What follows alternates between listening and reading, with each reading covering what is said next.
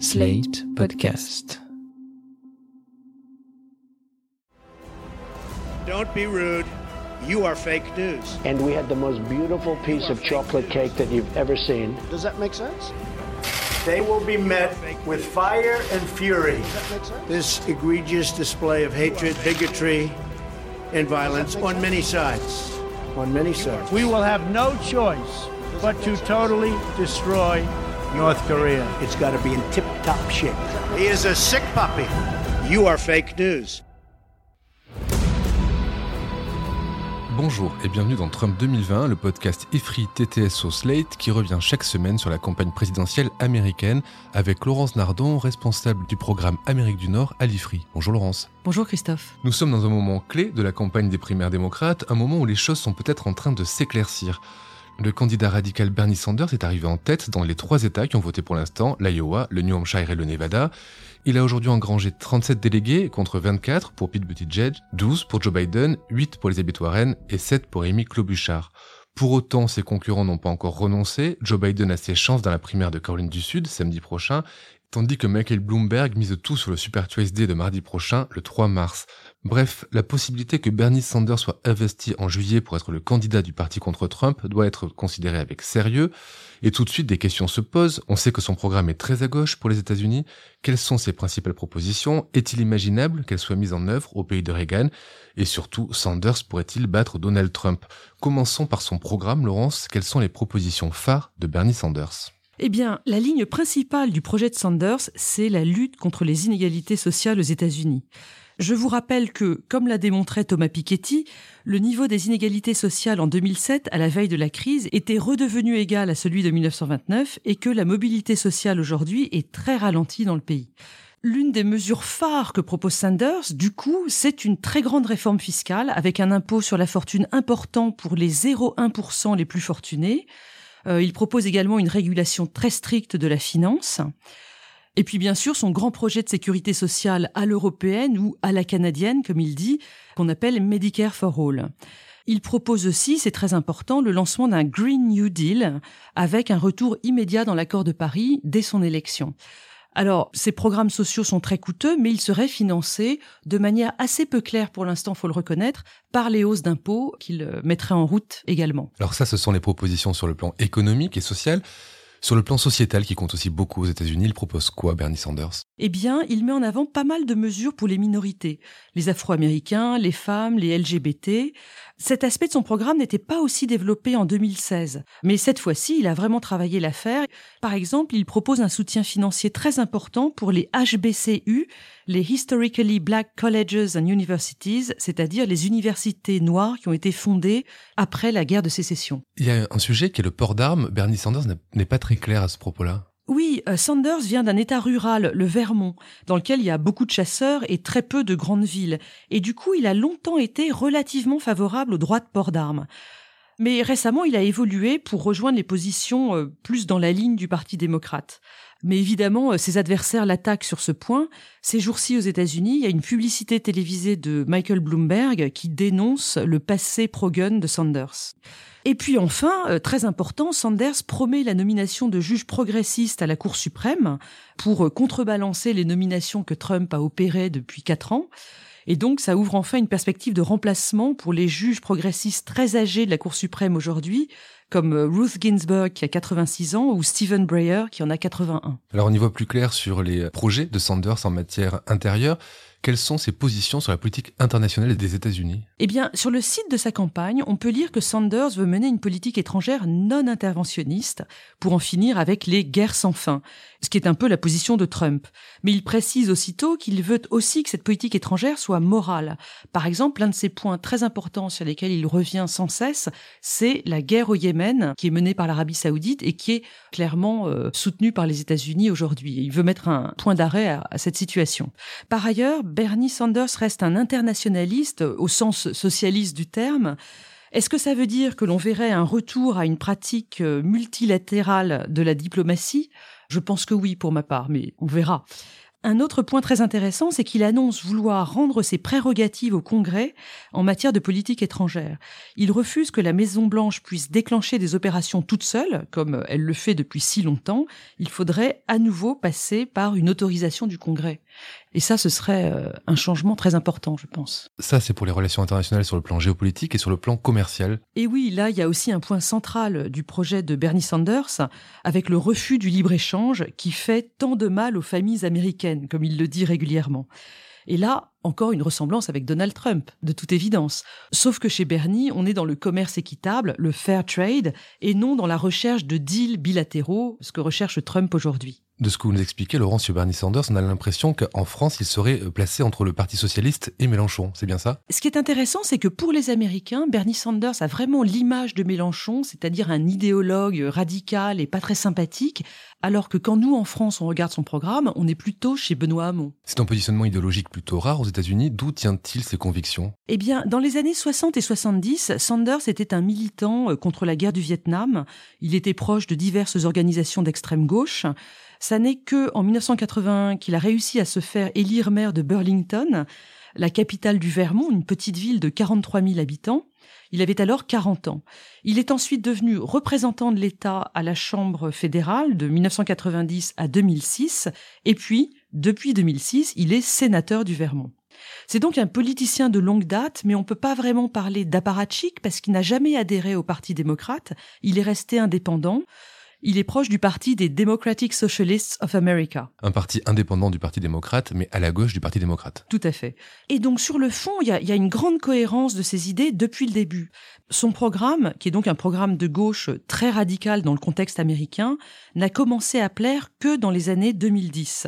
Il a été porté au départ par euh, les militants issus du mouvement Occupy Wall Street en 2011. Dans la campagne de 2016 contre Hillary Clinton, il a, il a eu beaucoup de succès et son échec, selon lui, n'est dû qu'à des manœuvres d'appareil euh, au sein du Parti démocrate. À l'époque, il était clairement resté dans son sillon idéologique, ne cherchant pas à séduire les minorités. Mais ça, ça a changé en 2020. Il y a quelques mois, quand on a commencé à regarder la campagne démocrate américaine, on tablait plutôt sur la victoire d'un modéré à la Biden ou, si c'était une radicale qui gagnait, euh, la victoire d'Elizabeth Warren. Comment se fait-il que Bernie Sanders bénéficie aujourd'hui d'une dynamique aussi positive? Oui, euh, c'est vraiment surprenant et il y a plusieurs raisons à cela.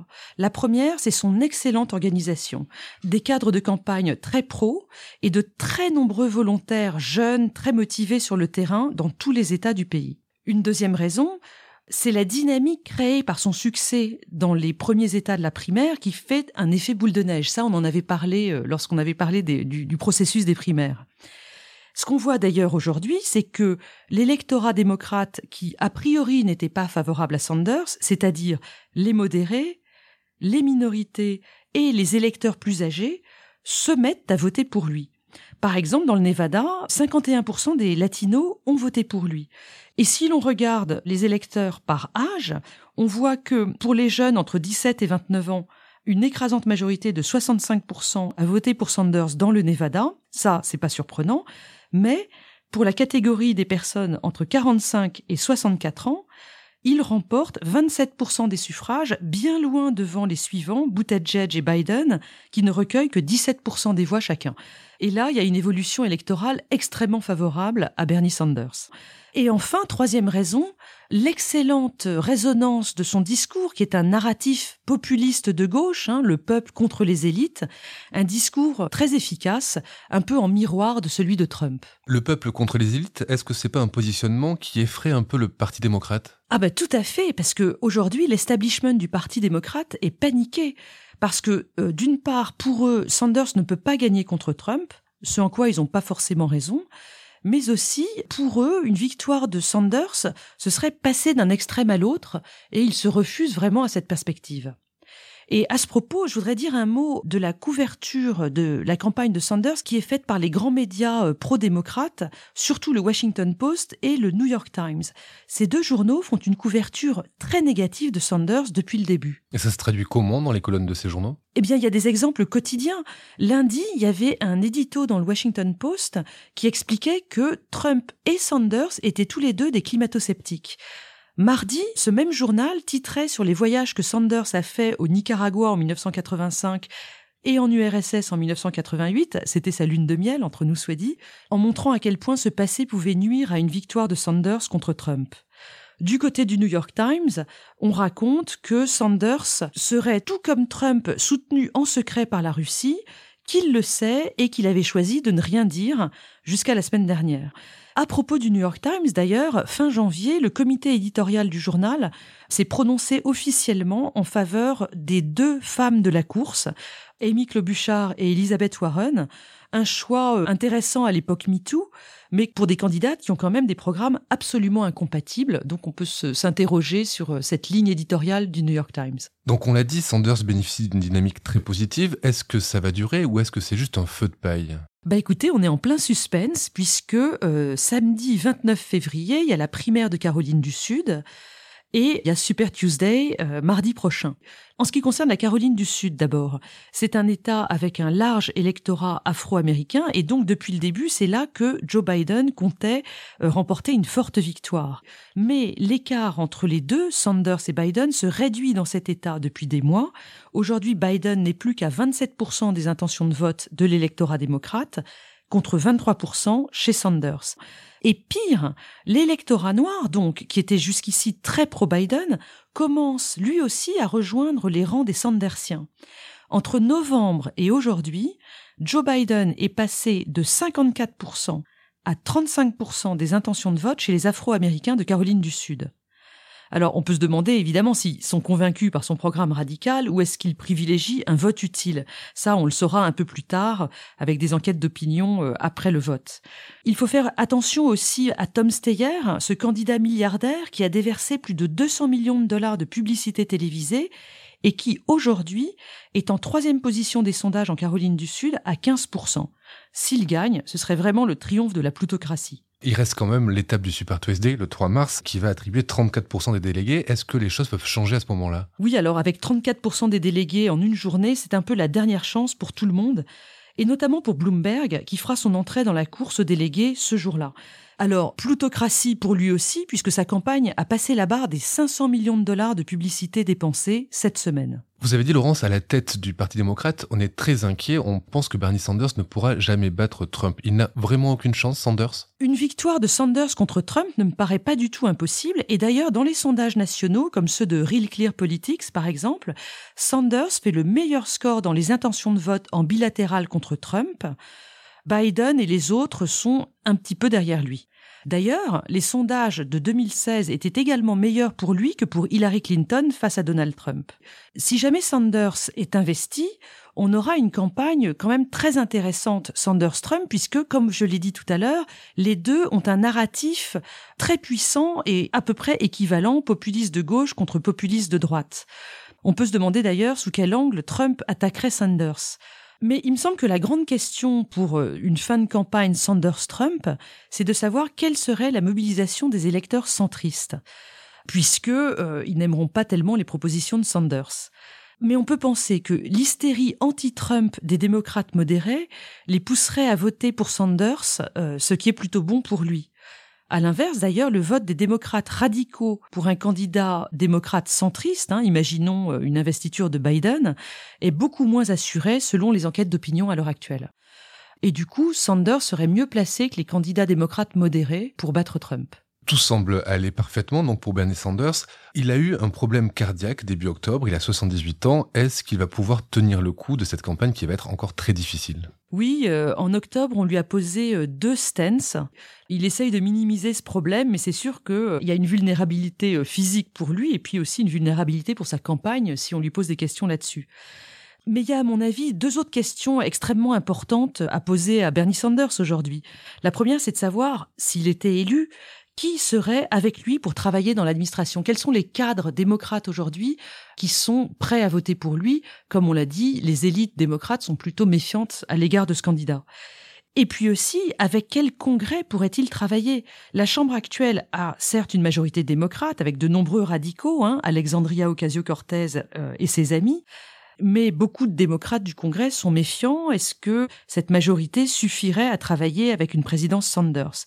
Et puis du côté du Sénat, qui aujourd'hui est encore républicain, on ne voit pas comment ça pourrait fonctionner, puisque un Sénat républicain bloquerait toutes les nominations venues de la Maison Blanche, notamment à la Cour suprême, et bloquerait aussi toutes les initiatives d'un président Sanders qui serait réduit à gouverner par executive orders, c'est-à-dire par ordonnance. Cette dynamique favorable à Bernie Sanders va-t-elle durer? On en saura beaucoup plus la semaine prochaine au lendemain du Super Tuesday.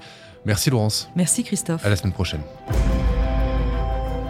Retrouvez Trump 2020 chaque semaine sur slate.fr, dans la newsletter TTSO, sur le site de l'IFRI ou sur votre application de podcast préférée.